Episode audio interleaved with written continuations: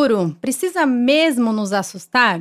Oi, gente, tudo bom? Eu sou Isa Ribeiro, conversando aqui com vocês no nosso podcast, buscando sempre um caminho com nada além do simples. O episódio de hoje é muito especial, mas antes disso, deixa eu compartilhar com vocês, né, minhas redes sociais, né, gente? Porque senão eu esqueço, engato aí o tema, vou falando sem parar. Hoje estou com duas convidadas especiais, então Deixa eu só passar para vocês que o meu Instagram é ribeiro, underline Isadora. O YouTube é Isa Ribeiro, canal. E o blog é na nossa vida.com. Estamos passando por algumas reformulações aí, nada vai mudar, só vamos deixar um pouquinho mais organizado para vocês. Aos poucos eu vou compartilhando isso com vocês também. O começo de ano, é, a gente vem falando muito sobre né, planejamento, organização, e esse momento também aqui no canal e todas as redes sociais que a gente troca ideia também faz parte disso, por que não, né, gente? Coisas ali do futuro, né? A gente está sempre realmente pensando em como a gente pode melhorar, como a gente pode evoluir. E a nossa cabeça insiste sempre e parece estar em outro tempo, né? É muito difícil a gente realmente se manter nesse tempo presente. A gente está sempre planejando, vislumbrando ali um pouco à frente ou também numa forma nostálgica no passado. Quando a gente fala de futuro, é quase inevitável a gente não parar para pensar em como também dá um pouquinho de medo, né? Foi até uma das pautas que muitos de vocês sugeriram da gente conversar por aqui, porque o medo faz super parte, né? A gente realmente conseguir entender essa dinâmica da vida, acho que vai um pouco de tempo, um pouco da maturidade, um pouco também da gente aceitar esse samba que a vida convida a gente às vezes a dançar, né? E a nossa vida acontece hoje. É o único tempo que a gente realmente pode mudar alguma coisa para fazer as coisas acontecerem. Mas o medo é uma emoção inevitável e que acho super válido a gente realmente trocar ideias sobre isso. E para trazer mais perspectiva, outras vivências aqui na nossa conversa, trouxe duas convidadas especiais para a gente conversar sobre esse tal de futuro que tanto dá frio na barriga na gente, que é a Manu Macedo e a Raquel Minelli. Dê um oi aí, gente, já pro pessoal. Olá! Olá, galera! Eu vou, eu vou apresentar vocês aqui, né? Para quem já conhece, vai com certeza ficar ouvindo sobre vocês sorrindo, e para quem ainda não conhece, vai conhecer um pouquinho mais de vocês, né? A Raquel Minelli é produtora de conteúdo de longa data, começou a produzir conteúdo em formato no blog, teve seu primeiro vídeo postado lá no YouTube em 2009 e traz assuntos como moda, beleza, decoração, tanto no, no tanto no YouTube, no Instagram e mostra um pouquinho do seu dia a dia com o marido Daniel e os dois filhos Davi e Joaquim. E a Manu é publicitária de formação, criadora de conteúdo, influenciadora. A Manu é casada com o Igor, tem dois filhos, a Aurora e o Caetano. E no perfil costuma compartilhar dicas de lifestyle, como decoração e também sobre a rotina, família, viagens, momentos especiais e cuidado dos pitocos. E Uhum. Acho que todo mundo aqui a gente compartilha um pouco da nossa vida. E me contem, gente, tipo, somem aí um pouquinho dessa história de vocês. Acho que é super legal, assim, também do pessoal ouvir vocês um pouquinho, já reconhecer a voz de vocês aqui. Bom, como você disse, eu estou há muito tempo nesse, na internet, vamos dizer assim. A pessoa acaba me conhecendo mais como Raca, às vezes até eu esqueço que me chamo de Raquel. então, a Raca Minelli. E há, seis anos, né, vou fazer sete, na verdade, que eu comecei a compartilhar muito da maternidade no meu canal. Eu comecei no canal. E depois que veio o blog, o Instagram, enfim, isso aqui não era trabalho, hoje em dia é minha renda, né? Isso aqui é o que eu amo, o que eu faço. E é, hoje em dia, a internet, a gente está para compartilhar muita coisa e, consequentemente, eu compartilhei muito da minha vida. E a maternidade veio muito forte, porque eu vi mostrar muito da realidade, que na época muitas não mostravam que é a questão de você não. É, ninguém te ensina a ser mãe, né? Ninguém te ensina a, amamentar, ninguém te ensina a educar. Algumas mulheres têm experiência, de repente, com uma prima, com um sobrinho ou com um irmão mais novo. Eu não tinha esse tipo de experiência e, consequentemente, foi um baque quando eu fiquei grávida e tive que vivenciar isso tudo sozinha. E na época eu não tinha muito suporte, não tinha suporte do meu ex-marido. O Davi, ele é de um caso do meu anterior casamento. E, e aí eu mostrava muita realidade, né? Hoje em dia, muitas mulheres compartilham mais isso do que antigamente. Antigamente era aquele propaganda de margarina, né? Aquela, aquele romantizar a maternidade, amamentação. E, e se você, de repente, E fora um pouquinho da caixinha, existia muito julgamento, como ainda existe hoje. E aí, consequentemente, foi. Foi uma coisa super natural. É, compartilhei muito da minha vida mesmo, altos e baixos. E a minha prioridade na internet, desde que eu comecei, foi sempre mostrando a realidade e a minha verdade. Né? E começou com maquiagem é, há 11 anos, e aí uma coisa levou a outra. E, e agora eu tô com meu segundo filho, que eu jamais imaginava, tem seis uhum. meizinhos, muito fofo, Joaquim, do meu casamento atual, que eu tô cinco anos.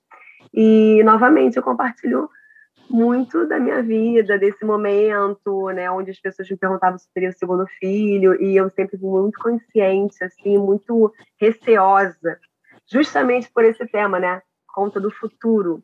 Eu sou muito pé no chão, eu penso muito no amanhã, sabe? Eu não sou muito de me enfiar de cara nas coisas assim, sem pensar. Eu sou muito certinha em determinados assuntos.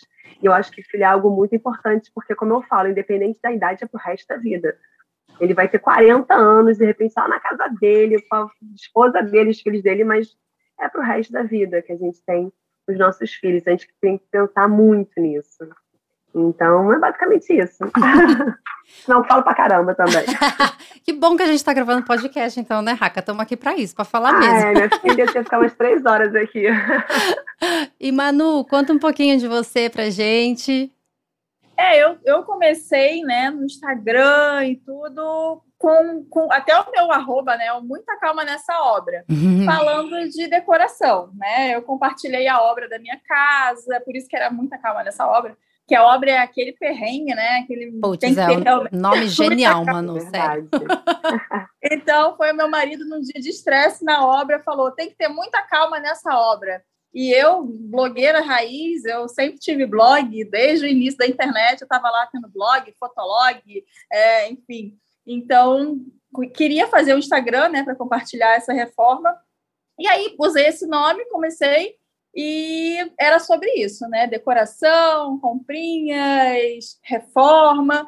E era legal, tinha um resultado bacana, mas começou a bombar mesmo quando eu comecei a falar de maternidade, né? Quando eu engravidei da minha primeira filha, da Aurora, e comecei a compartilhar, e aí começou realmente a comecei realmente a trabalhar com isso, né? Antes só com decoração, não rolava muita coisa. Depois começou maternidade, lifestyle, compartilhar o dia a dia, que é aí que as pessoas começam a se conectar, né, com uhum. você, começam a, é. a, se identificar, se ver naquelas situações que você compartilha ali, enfim, as dicas, né? É. Nosso conteúdo, a nossa vida viram dicas, então eu acho que acaba criando uma comunidade muito legal ali de troca, não só para as pessoas que assistem, mas para a gente também, né?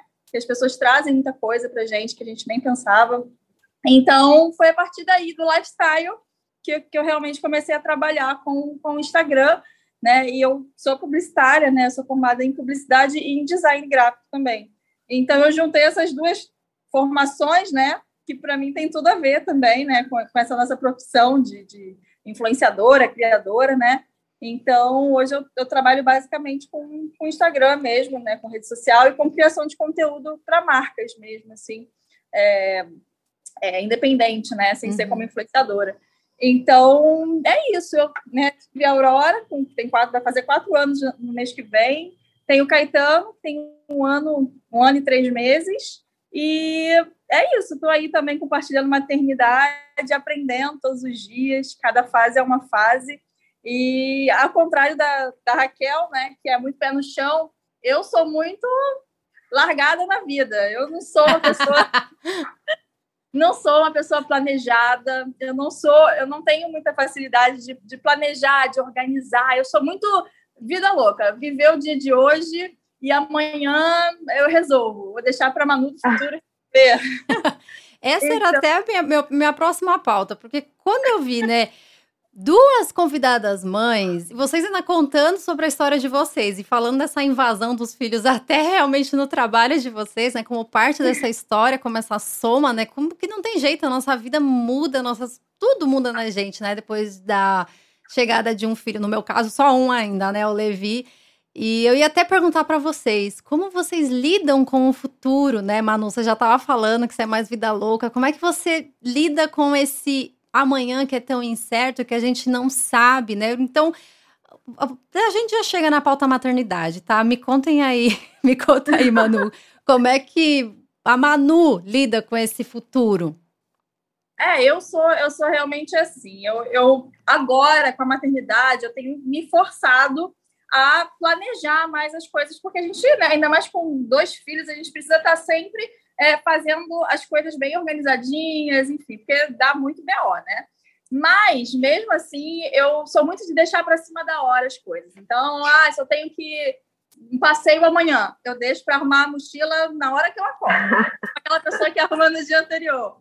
E eu, eu sou muito de pensar no que eu posso fazer agora, sabe? Assim, de por exemplo, a gente estava decidindo agora a escola, né? Colocando eles na escola, começando e tudo. E o meu marido é aquele pé no chão que, tipo, não, a gente tem que pensar numa escola que a gente saiba que vai poder pagar. Né? Daqui a cinco anos a gente vai poder pagar. Vamos, o que está no nosso orçamento. E eu sou aquela de, não, vamos pagar aqui. A gente acha melhor agora e que a gente pode pagar hoje. Se a gente sabe que vai pagar, poder pagar durante os próximos seis meses, está garantido, então vamos nessa. E ele não, ele é naquela, ah, não, vamos naquela que a gente tem certeza que a gente não vai, né, enfim, não conseguir pagar. E eu não, eu, eu sou assim. A gente pode hoje, então vamos hoje. Amanhã a gente resolve.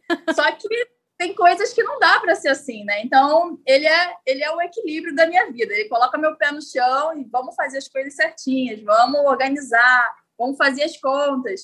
E eu sou tipo, ah, tá dando hoje, vamos, vamos fazer. Mas eu tô tentando melhorar nisso aí, entendeu? Porque não dá para ser assim também muito solta, mas também não dá para ficar muito.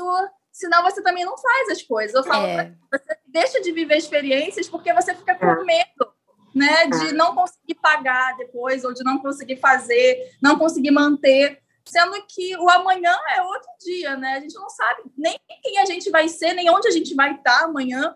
Então, eu, eu, eu não, não sou muito de ficar tomando decisões pela Manu do futuro, sabe? Eu até vi um story seu hoje, Isa, falando isso, né?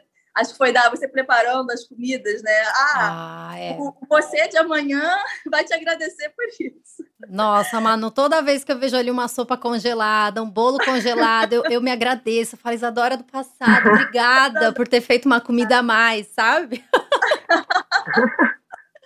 Mas é, eu não gosto de tomar nenhuma grande decisão pela Manu do futuro, sabe? Porque eu não sei onde ela vai estar, eu não sei qual vai ser a situação dela, então eu deixo para ela e ela resolve. Mas tem coisas que a gente não tem como fugir, as coisas mais é, sérias, né, mais burocráticas e mais decisivas, ainda mais quando a gente fala da vida dos filhos, né? E não só da gente. Quando é só a gente, a gente vai vivendo. Mas quando tem outras pessoas dependendo das nossas decisões, aí a coisa fica mais complicada, né? Mais séria. Então eu estou me policiando aí tentando organizar melhor minha vida nesse sentido. Eu ia até perguntar para a Raquel do ponto de vista assim de trabalho, né? Porque você falou 11 anos aí trabalhando com redes sociais também. É, é um, um, Bom, todo trabalho é incerto, né? A gente já. Acho que a nossa Sim. geração caiu. É, quebrou um pouco aquele feitiço de que uma carteira assinada garante pra gente, né? Enfim, essa uhum. segurança de 40 anos numa empresa, né? Mas como é que é para você lidar com essa uma certa inconstância, né, que tem realmente empreender? Porque se a gente for parar para pensar, também é uma forma da gente lidar com um futuro, né? Como é que é para você assim, durante todos esses anos trabalhando com internet? Engra... Engraçado, eu tô tentando me equilibrar um pouquinho com a Manu, sabe? Porque eu admiro pessoas um pouco assim também, de pensar sem ficar pensando muito no futuro, porque você não sabe se vai estar aqui, né? Você não sabe se você vai ter a condição. Enfim, a gente tem que realmente tentar um, pensar um pouquinho mais no hoje, na condição hoje, mas eu sempre fui assim, desde nova. É, eu tenho, né, tinha meus pais, e, mas assim, nunca me faltou nada, mas eu sempre quis trabalhar cedo, trabalhei com 16 anos, meu pai queria me matar, que eu me esforçasse, que eu só me dedicasse aos estudos, mas eu queria ter minha independência financeira, eu já pensava com os meus 16, 17, no dia que eu compraria meu apartamento, a me ver livre da minha mãe para poder decorar minha casa do jeito que eu queria, que era o meu sonho, ter meu espaço. Mas, assim, eu sempre fui muito medrosa, sabe? Eu sou formada em desenho industrial, especializei em joalheria, sou Orives. E na época que eu comecei com o canal no YouTube, foi uma coisa muito hobby, né? Ninguém ganhava dinheiro com isso. Né? O YouTube, para você ter ideia, não tinha nem a miniatura, a fotinha que você coloca lá não tinha nem essa opção. E aí, consequentemente, algumas pessoas, alguns perfis eram, eram chamados para ser parceiros deles, e aí você tinha algumas regalias. Mas nunca, pens, nunca pensei que seria a minha forma de ganhar dinheiro. Então, na época, eu estava na faculdade, o YouTube era muito, né? Ninguém postava muito vídeo, eram muitas gringas, é mais relação à maquiagem. E muita gente zoava e tal. Eu continuei metendo a minha cara lá. Mas, consequentemente, foi onde eu, sem querer, fiz o marketing sem querer das minhas joias. Então, eu fazia joias para mim e as pessoas viam e, consequentemente, eu fiz muita encomenda através do YouTube. Porque através do YouTube, como você, diferente do blog, que você está atrás do blog através das palavras, que ninguém conhece você ali de cara, o YouTube te dá uma certa confiança. Então, ali que eu comecei, ali que foi meu boom, das pessoas começarem a comprar as minhas joias, que era prata e ouro, através do YouTube. Então, elas confiavam naquela Raquel que estava mostrando a cara dela ali. E eu sempre fui aquela certinha de juntar dinheiro, porque é, aí eu trabalhava, eu fazia os vídeos, fazia minha faculdade e trabalhava numa editora como diagramadora e depois eu virei capista lá dentro. E eu sou daquela de ser salariada, ter férias, décimo terceiro, tudo bonitinho, sabe? Eu colocava tudo no... Não que eu seja organizada, tá? Dentro da minha casa eu não sou muito organizada, não. Né? Mas assim, eu, eu sempre fui muito medrosa financeiramente, eu nunca quis gastar mais do que eu tenho e nem nunca dever na minha vida, né? Então, assim, meu objetivo era juntar, juntar, juntar. Foi a partir daí que eu comecei a juntar dinheiro para comprar meu apartamento, porque eu ia casar. Eu que banquei todo o meu casamento. Então, assim, eu sempre fui muito pé no chão, porque eu pensava assim: meu pai falava, Raquel, eu te ajudo, investe nas suas joias, você está bombando. Sai do trabalho, porque eu saí do trabalho, ia fazer as joias, ia para a faculdade, ficava meu final de semana inteiro trabalhando. E eu sempre falei assim: não, vai que acontece alguma coisa Deus me livre, preciso ter um salário, preciso ter não sei o quê. Então, assim, graças a Deus eu não posso reclamar, porque eu sempre fui meio que evoluindo, sabe? Desde meu primeiro empregozinho, que eu deixava lá meu dinheirinho pequeno, eu fui sempre aumentando, sempre me virando como eu poderia, mas sempre pensando no amanhã. É, quando eu descobri que eu estava grávida, eu trabalhava só com canal, porque aí depois que eu fui casar, e na época começou essa coisa digital, eu saí da, da editora e me dediquei só ao canal as joias. E aí, quando eu descobri que estava grávida, bate aquele medo, tipo, não é assim, ai, será que eu vou dar conta? Não, o que eu pensei foi, gente, como é que eu vou sustentar uma criança que gasta horrores? Porque filho gasta, gente. Eu falo que eu teria uma creche se eu fosse milionária. Porque eu, não, eu teria um bando de babá, e aí eu conseguiria nem pensar, mas assim, eu sou muito certinha. Eu já pensava na escola, gente, nem tinha pai, eu já pensava na escola. as coisas são caras. Uma faculdade hoje, gente, é uma fortuna. Uma Pior. fortuna. É surreal. Então, assim, eu pensava muito nisso, porque, assim, na época eu ganhava um pouco mais que meu ex-marido, sabe? E ele já controlava mais as coisas. Eu queria arrumar o um quartinho do bebê, ele, ah, não, não vou dar isso, que eu ia lá e fazia.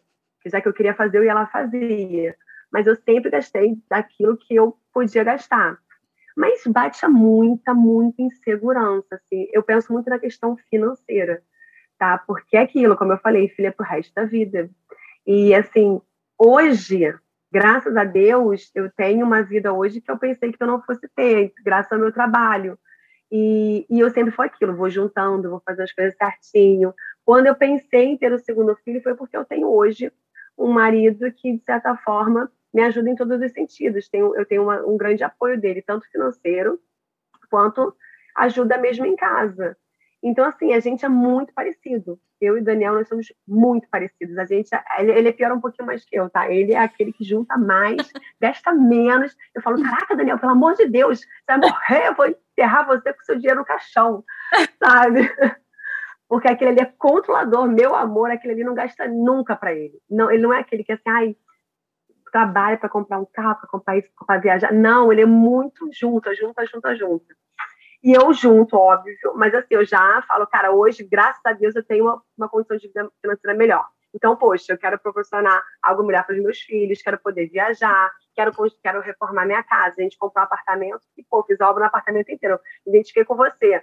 Obra é inferno. É. Gasta dinheiro que é uma beleza. Era a minha próxima mas pergunta, Raca, porque assim, uma pessoa muito certinha, que gosta de ter tudo controlado, lidar com obra, é um, dá até um arrepio na espinha. Ah, mas até nisso eu sou controladora, meu amor, porque quem se metia com os pedreiros era eu. Daniel não se metia em nada, eu só reclamava assim, eu ia lá e negociava, tá muito caro, não pago. Eu fiz milhões de orçamentos. Tem claro que às vezes o barato sai caro, tá? Sim. Eu me ferrei com uma obrinha na minha parte externa. Mas, assim, eu sou aquela que, que isso tá muito caro, não vou fazer, não faço. Não faço. Mas, assim, aí na, na, no planejamento do segundo filho, que já foi planejado, né? Porque eu sempre também fui certinha com isso. Falei, não, sempre tomei minha pílula certinha todo dia. Eu tomo pílula contínua desde que eu parei do Davi, sete, seis anos. E aí, quando eu conversei com o Daniel, eu falei, cara, vamos, sei o quê. Aí foi na pandemia, no final né, do ano retrasado. E aí aconteceu. Só que eu não esperava tão rápido. Mas é óbvio que eu tive meu segundo filho, que tinha aquela pressão. Ai, dá um irmãozinho pro Davi. O segundo filho vem, minhas amigas perturbando. Ai, porque não? Eu falei, gente, olha só, você que vai cuidar? É você que vai bancar? Então não me perturba, por favor. Quando eu tiver certeza, eu penso e tal, enfim. É assim que então, a gente hoje... lida com o nosso futuro, gente. É, aprendam com a Raquel, é. é desse jeito. Não é vocês vão cuidar, então vocês não se metam, não. não se metam, gente.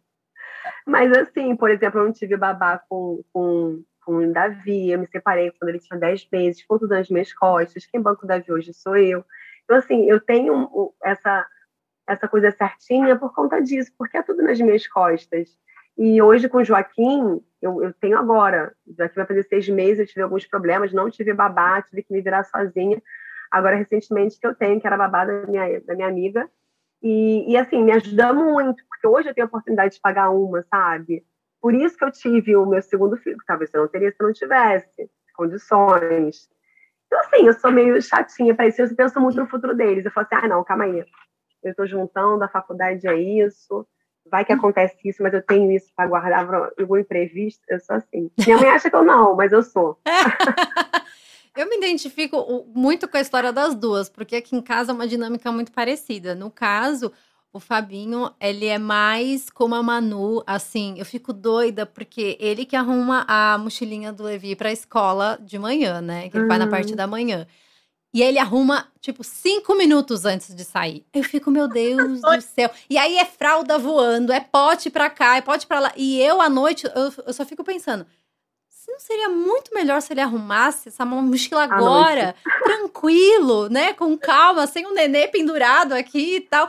Mas assim, é. as coisas acontecem, né? Eu vejo que cada um lida com esse futuro que é tão incerto da forma como realmente é, não convém num sentido tipo de se acomodar, mas eu vejo que o Fábio se diverte com isso. Eu vi a Manu contando também dela e eu vejo que rola isso de tipo, é uma, parece que é uma dose de aventura, de adrenalina que dá na é vida, emoção, sabe? É com emoção. É Porque se tiver tudo pronto, parece que amanhã não passa, o tempo não passa, eu acordo cedo ali e o tempo fica não passa. Eu tenho que ter para preencher o horário da manhã. Se for só acordar e sair, se arrumar e sair, já não tem graça, entendeu? Tem que ter ali a correria. Eu acho que a correria lembra uma coisa meio família, sabe? É. Uma coisa acorda, movimenta. E aí eu me sinto mais, ah, mais completa. Vou te falar, aqui em casa tem essa correria também, mas eu fico louca. Isso quer deixar para morrer. Não que eu seja organizada, como eu disse. Mas, gente, é, é, isso é estressante, cara. Isso me tira do é. sério também. Não, não eu, eu, é, não vou mentir que eu fico tranquila, não. Eu sempre fico pensando, por que, que eu não arrumo ah, no dia anterior? Por que, que eu não faço? Por quê? Mas é, é, no dia seguinte eu tô lá fazendo a mesma coisa. Acho que é muito automático, né?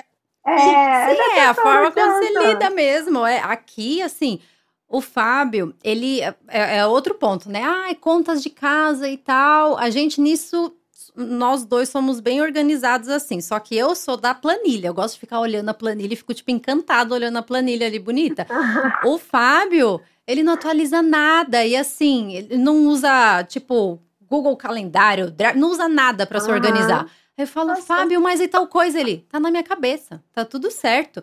E eu, assim, parece que eu entro em parafuso, às vezes, com tanta coisa para organizar do futuro, sabe? Mas eu vejo que é muito sobre realmente a gente conseguir viver esse caminho hoje, sabe? Uma vez eu, eu ouvi uma frase que eu gostei muito, que fala que muita gente quer destino, mas poucas pessoas querem caminho. E eu acho que, assim, independente da forma como a gente vai caminhar, eu acho que é importante a gente se enxergar vivendo isso, sabe? Independente do perfil, a gente olhar para esse amanhã da forma também que é mais confortável pra gente, porque se tentar enfiar a, a Manu, pelo que ela tá me falando, numa planilha, vai ficar sem emoção nenhuma na vida, sabe? O que, que adianta também? Olhar pra planilha, eu não sei nem por onde começar, o que fazer, ficar tudo na minha cabeça, só que nem Fábio, tudo na minha cabeça, eu sei pagar, tudo que eu tenho que fazer, tudo na minha cabeça. É. Mas aí mas fico sobrecar... me sinto sobrecarregada porque Sim. não consigo né, me organizar. Eu fico sempre com a sensação de que não estou organizada o suficiente. Mas, enfim, a planilha é uma coisa que eu queria implementar na minha vida, mas eu, das vezes que eu tentei, que eu tento assim, eu fico logo, sabe, passando mal, fico nervosa, aquela confusão. e aí, quando eu não consigo cumprir aquelas coisas que estão ali, eu fico nervosa, sabe? Ai, não consegui. Ai, é difícil, é difícil, né? Mas é, é, a gente estava falando sobre o medo. Eu acho que, que vocês, de certa forma, lidam de uma maneira diferente, assim, sabe? Com mais, não frieza, mas talvez sejam mais cautelosos até com isso. Eu fico meio abalada, sabe? Eu sinto quando vem aquela sensação de que eu tô perdida, sabe? Então eu acho que é uma questão de como cada um às vezes administra isso. Sim. Mas agora sim, entre mães, né, conversando com vocês, depois dos filhos, o que que deu mais medo em vocês? Essa é uma pergunta Porque eu sei que hum. surgem muitos, né? Eu, meu primeiro trimestre foi uma avalanche, assim, de sensações, já com os hormônios, né? No primeiro trimestre Sim. grávida do Levi, mas eu achei que fosse passar, eu achei que era uma coisa dos hormônios, mas não era, não. Não, não Demora, passa. às vezes demora, né? eu acho que não passa nunca, né, cara? Eu tava até pensando nisso esses dias, assim, é sobre. Eu, eu, eu achava que o meu maior medo, assim, em relação à maternidade, seria perder os meus filhos. E eu acho que realmente é, de toda mãe, é perder Sim. os meus filhos, ou acontecer alguma coisa com eles tudo mais. Mas eu estava pensando em quanto também eu tenho medo de eu faltar para eles, sabe? Eu acho Sim. que a gente não nisso, né? De o quanto a, a figura materna faria falta para eles. E a gente acaba deixando de se cuidar, de viver, de ser feliz, né? De se preencher de tantas outras coisas que, que tornariam a gente tão mais completa para eles, né? E, e a, a, própria saúde, né? Eu muitas vezes deixo a minha saúde em último lugar, né? Primeiro vem a casa, os filhos, o marido, o trabalho, e a minha saúde está lá em último lugar. E quão, e quão errado é isso, né? Porque eu preciso estar tá viva para eles serem felizes, né? Eles precisam então, eu tenho pensado muito nisso, sabe? Eles são prioridade, sim, cuidar da saúde deles, tudo. Mas a minha saúde vem, tem que vir ali em segundo lugar, sabe? Porque eu preciso estar viva. É e feliz, porque é muito triste, né? Viver e não ter aquela figura materna ali, que faz tanta diferença na vida né, de, uma, de uma criança, de uma pessoa, ter aquela figura ali presente, e não só presente fisicamente, mas emocionalmente também, né? É. Sendo feliz, né? Porque é uma mãe feliz, uma mãe completa cria filhos completos também, né, inteiros. Então, eu tenho pensado muito nisso. Meu maior medo hoje em dia, além deles, né, enfim, não estarem aqui, é eu faltar para eles e eles ficarem, sabe, sentirem minha falta e viverem sem mim. Então, eu tenho ido, ido muito nesse caminho de volta para mim, né, conseguido agora, depois de quatro anos, olhar um pouco para mim e pensar nisso, em me resgatar, em me me fortalecer para estar tá aqui com eles. Eu quero estar tá viva e, e com eles, pra, por eles, né? Não só por uhum. mim, mas uhum. principalmente por eles, em primeiro lugar. Então, acho que esse é um. Respondendo assim, é o meu, são os meus maiores dois medos. Eles faltarem e eu faltar também, sabe? Eu acho que por causa da mãe mesmo, assim. Eu penso igual você. É, e assim, eu passei por alguns momentos na minha vida que a vontade que a gente tem, às vezes, de se entregar, sabe? É, passei por depressão, tive perpério muito forte agora com o Joaquim, coisa que eu não tive muito com o Davi, ou pelo menos na época eu não sabia nem que era perpério, não entendia muito direito. E às vezes você tem vontade de se entregar, de, de assim, ai, não quero mais, sabe? E uh, o que me faz parar é justamente pensar neles, tipo, se eu não tiver, o que, que, que eles vão ter? Porque, infelizmente, assim, é, não vou nem dizer infelizmente, mas é, é uma sobrecarga muito grande em cima da mãe, sabe? Eu falo muito sobre isso nas minhas redes sociais. É tudo a mãe. É, você pode sim ter um puta suporte do pai, da família, mas você sempre é mãe. Quando você fica doente, eu fiquei muito doente ah, no final do ano passado. E o Joaquim era bem bebê, bem recém-nascido. Eu falei assim, gente, que horror, não posso ficar doente. E aí você não pode se entregar, você tem que levantar, porque a vontade de você é ficar na cama, mas você não pode, sabe? E, e, e eu tenho umas situações, eu contratamos com meu ex-marido, às vezes eu tenho disso, de vontade de se entregar, mas eu faço assim, se eu não estiver aqui, como é que vai ser a vida dele?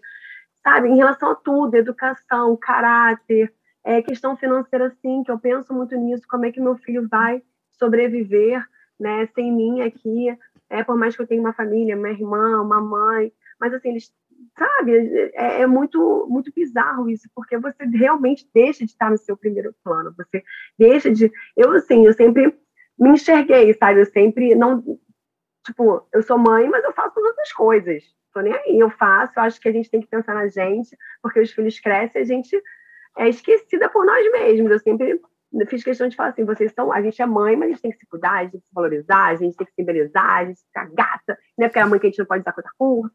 Enfim, eu sou muito assim. Mas é, é pensar que, tipo, eles não são nada, assim, não é nada, mas é verdade, eles não são nada assim a gente.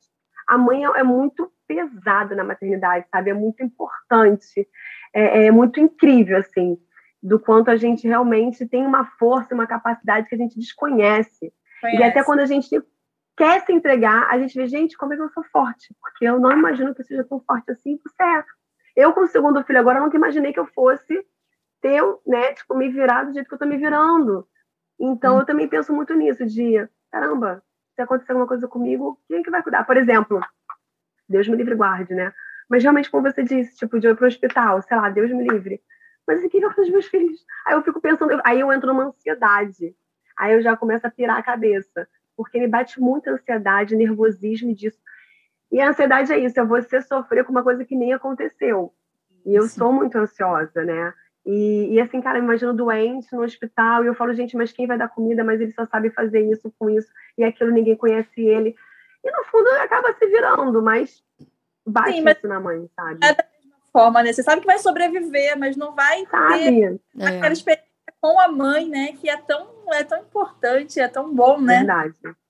E, e eu... a questão também, no meu caso, como eu tenho, né, sou divorciada do meu primeiro marido, e aí eu penso nisso, se acontecer uma coisa comigo, quem é que vai dar a parte financeira?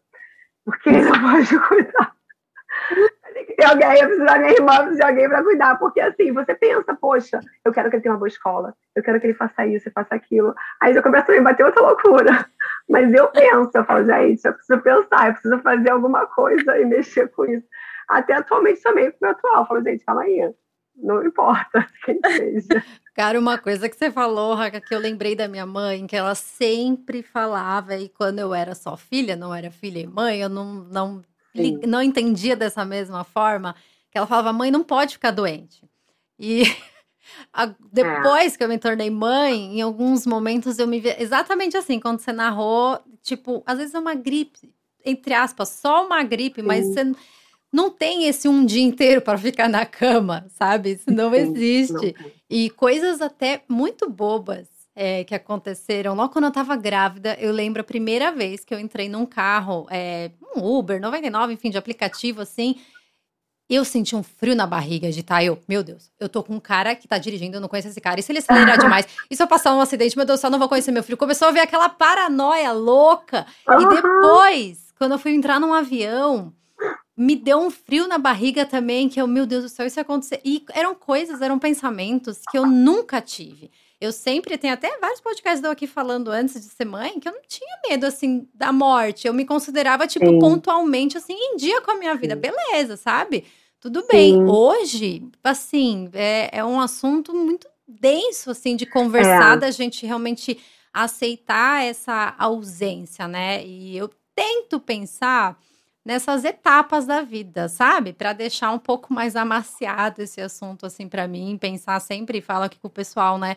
em realmente fazer assim num pequenas atitudes hoje que eu que a gente realmente traga é, um certo conforto e um alívio de que a gente vai alcançar aquilo que a gente quer no amanhã, sabe, de alguma maneira, sejam com hábitos da nossa saúde, é, trabalho, enfim, coisas que a gente quer realmente alcançar, é, segurança financeira, qualquer assunto, acho que se a gente pensar em etapas, traz realmente é, um pouco de um afago aí de deixar a vida é. um pouco mais palpável, né? Porque se a gente pensa muito lá na frente também, é muito difícil da gente realmente conseguir mensurar. Porque a vida acontece muitas situações que são realmente inconstantes imprevi inconstantes e imprevisíveis. Não tem como a gente prever tudo, sabe? Então, é, essa etapa que a gente está vivendo, principalmente agora, né, com o Levizinho, foi uma coisa que pediu muito é, da, da minha vida e da nossa vida como família aqui é, muito cuidado e muito autocuidado também, sabe? Aprendi, Sim. ironicamente, aprendi muito disso com o meu filho, uma coisa que eu não imaginava, mas é, hoje eu tento sempre me lembrar de que essas pequenas atitudes de agora não são pouco sabe? Porque a gente tem muito de menosprezar essas atitudes. Sempre falar ah, que eu não tinha tempo para ler, comecei a separar cinco minutinhos para eu ler e, gente, consegui ler 24 livros no ano passado. Nem eu imaginava que ah, eu ia conseguir ler tanto. Exato. E, tipo assim, cinco minutinhos por dia, sabe? Então.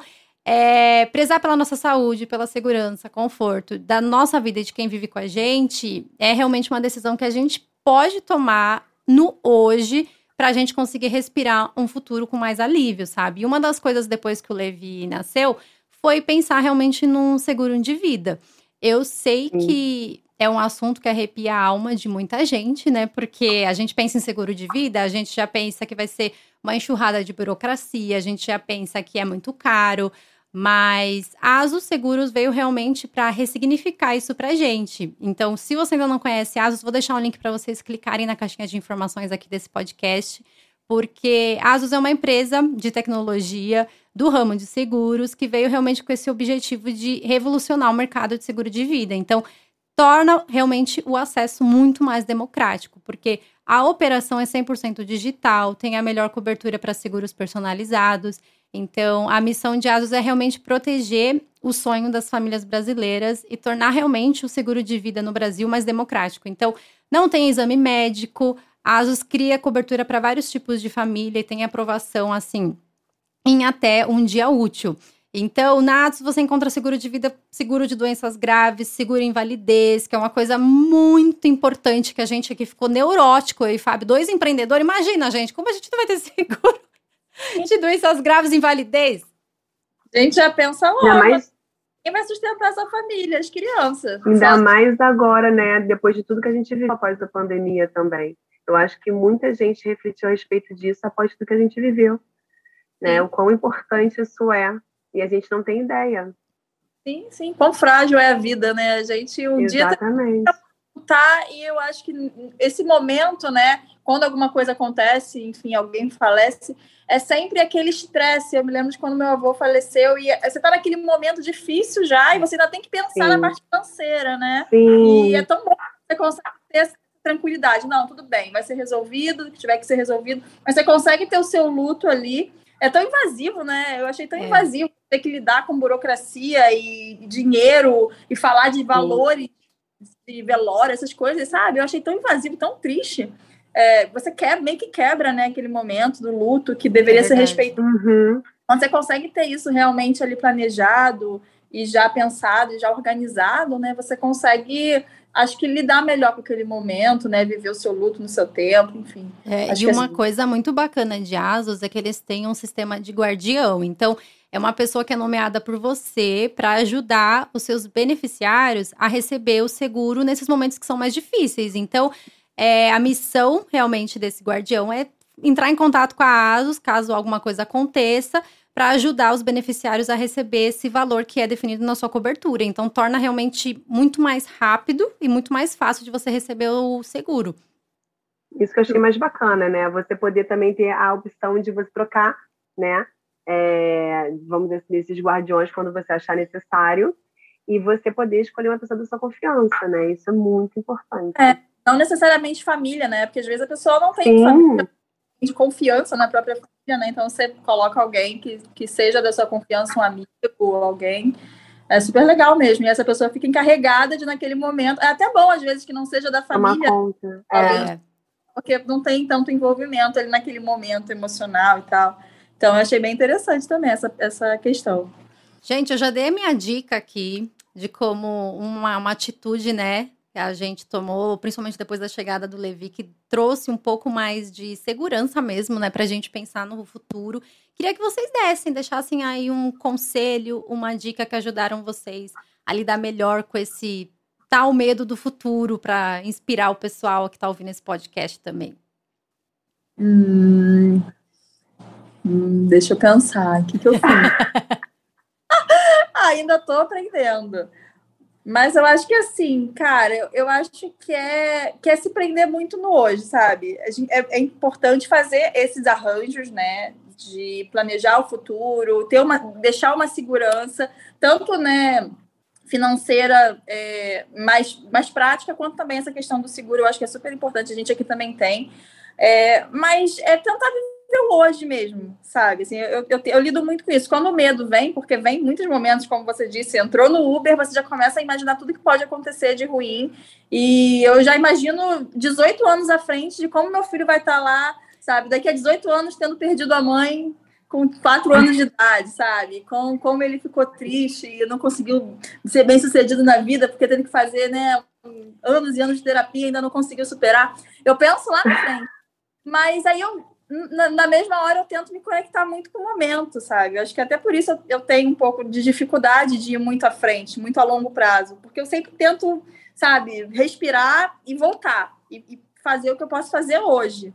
Então, eu acho que é isso, é respirar fundo e, e se conectar com hoje, sabe? Para mim é isso que funciona. Eu tento espantar esses pensamentos quando eles vêm, acolher, né? Às vezes são coisas que, que também são muito da sua vivência, né? Da sua experiência, da sua criação. Então são coisas que às vezes precisam ser trabalhadas até na terapia ou só são suas mesmo, são medos que, que são às vezes até irracionais, né? E faz parte. E os medos eles também fazem a gente ser mais prudente também, né? Então eu acho que eles não são de todo ruim, né? Tem medos que eles são super importantes Principalmente quando a gente fala né, de, de criação de filhos, é importante que a gente mostre para eles que eles precisam ser prudentes também, né? E eles aprendem por si só, né? Com essa observação de onde eles podem subir, que eles precisam ter medo de subir em lugares altos, isso é uhum. importante. Uhum. Mas eu tento sempre incentivar eles a também a, a serem corajosos, apesar é. de ter o medo, né? Que é uhum. é diferente, né? Você ser corajoso não significa que você não tenha medo, né? Significa que você é, é, tá, pensa no que fazer, né? Que você racionaliza aquele, aquele medo e, enfim, faz as coisas com prudência. Então, eu acho que acho que é isso. Falei, falei, falei. É isso que a Isa até falou no começo, como você disse também, Manu, o medo é necessário. É necessário para que a gente possa ter um pouco de cautela em determinadas situações. Quem não tem medo, arrisca demais, né? E, e a gente ter, acho que é, eu penso, eu sou muito assim na minha vida, sabe? Em tudo, com os meus filhos, comigo, com a sociedade. Acho que é uma questão de equilíbrio. Então, assim, eu sou muito prática na maternidade, sempre fui, não foi com meu segundo filho, pelo contrário. O Davi era muito prática é, e estava tudo certo, sabe? Eu não era muito neurótica, como eu não sou até hoje, em relação a tudo. Ah, caiu? Levanta, vamos embora. Sabe? Eu me lembro que o Davi uma vez caiu quatro vezes da cama. Quando era bebê, ele já caiu quatro vezes. Eu nunca levei ele para o hospital. Eu levantava, ah, mas deixa eu ver, tá vermelho, não tá? Tá tudo certo, vamos embora. Sabe, porque é, é, mas a gente tem que pensar assim no amanhã. Então, assim, eu acho que é uma questão de você não se prender, como você disse, viver realmente. Eu acho que hoje eu vivo muito mais do que eu vivia. É, ainda mais na minha segunda gestação, que eu aprendi que, poxa, às vezes eu olho uma foto da Vi bebê eu falo, gente, parece que foi ontem, e eu parece que eu não vivenciei aquilo, sabe? Uhum. Parece que eu estava tão estressada naquele momento, querendo que ele dormisse para poder trabalhar, ou querendo que ele ficasse quietinho por alguma razão, que eu não vivenciei, mas ao mesmo tempo eu sei que eu vivenciei, mas parece que eu não vivenciei. Então hoje com o Joaquim eu me dou muito mais, até o choro dele não me estressa, sabe? É, dar a papinha que está na introdução alimentar agora, que é uma coisa que tem que ser muito paciente, é uma coisa que hoje eu aproveito porque passa, né? Passa, passa rápido. E a gente às vezes não tem ideia disso, talvez no segundo filho, enfim, a gente tenha noção, porque o primeiro é sempre novidade, a gente não tem, a gente não sabe que a gente vai ficar horas e horas de madrugada acordada, né? É, a gente sofre com essa ausência de sono, né? Essa abstinência de sono, enfim, e tudo vira um estresse, os hormônios e tal. Na segunda gestação, acho que você consegue lidar melhor com isso. Então, hoje eu falo que eu vivencio muito mais na maternidade. E, é claro, com um equilíbrio. Eu faço muito mais coisas do que eu fazia antes, mas sem deixar de pensar na manhã, porque eu sei que isso também é necessário, né? Isso a gente precisa pensar. É, infelizmente, às vezes, como você disse, uma coisa ruim porque é uma coisa ruim, mas é uma coisa que é inevitável, né? Uhum. É o que a minha mãe fala. A única coisa que a gente tem certeza na nossa vida é que a gente não vai estar aqui. É. A gente não vai viver para sempre. É a única certeza que a gente tem. E, mal bem, assim, eu, Raquel, eu nunca tive medo, assim, de morrer, sabe? Eu nunca tive, ai, meu Deus, tem gente que tem medo de morrer. Tem gente que tem medo de morrer. Eu tinha mais medo de perder as pessoas que eu amo do que eu morrer. E hoje, meu medo de morrer, na verdade, é só relacionado aos meus filhos. É uhum. só de saber que eles não vão ter a mãe dele aqui. Mais nada. Então, assim, eu vivencio melhor, sem deixar de pensar na manhã, que eu acho que isso. E a palavra é essa, o equilíbrio. Sabe? Isso. A gente conseguir fazer uhum. tudo que a gente deseja, mas sabendo também das consequências, né? Sabendo que, que nem tudo a gente, que a gente gostaria de fazer, a gente também pode fazer, né? E por aí vai. É gente, isso, é que... é, essa é a palavra de ordem aqui também no. A maioria dos podcasts termina falando sobre isso, o tal do equilíbrio, porque eu acho que tem que ser. É realmente sobre isso, né? Em alguns momentos a gente vai conseguir lidar um pouco melhor com medo, até como a Manu disse. Em alguns momentos, talvez a gente se sinta mais perdido, a gente precisa de alguma ajuda. Sim. Mas o medo, ele é super válido e até achei muito legal o que a Manu colocou, que faz a gente realmente tomar atitudes que a gente precisa tomar e que são mais assertivas, né? Que realmente é, vão refletir em alguma, é, alguma decisão, alguma coisa que a gente precisa realmente tomar para o nosso amanhã. Então, espero que esse podcast, se você está aí sentindo medo do futuro, medo do que vai ser o amanhã, espero que tenha chegado aí um abraço, algumas risadas também, um pouco de acolhimento, porque não é fácil, mas é bom a gente se lembrar sempre de que é, é bom a gente sentir um frio na barriga também, né, gente? Porque se a gente não Sim. sentir um, um, pouco de medo da vida também, é sinal talvez que a gente não esteja vivendo tanto. Porque viver, acho que é compreender que em certo nível a gente vai estar tá sempre à deriva, assim, sabe? A gente não tem controle de tudo. Então, Espero que vocês tenham gostado desse podcast. Fica meu agradecimento aí, Manu e Raca, pela participação de vocês. Obrigada. E. Adorei. Oi? Adorei. que bom, fico muito feliz. Obrigada mesmo pela contribuição de vocês e tantas histórias. Um grande beijo e até o próximo episódio, beijo, gente. Beijo, obrigada. Tchau, tchau.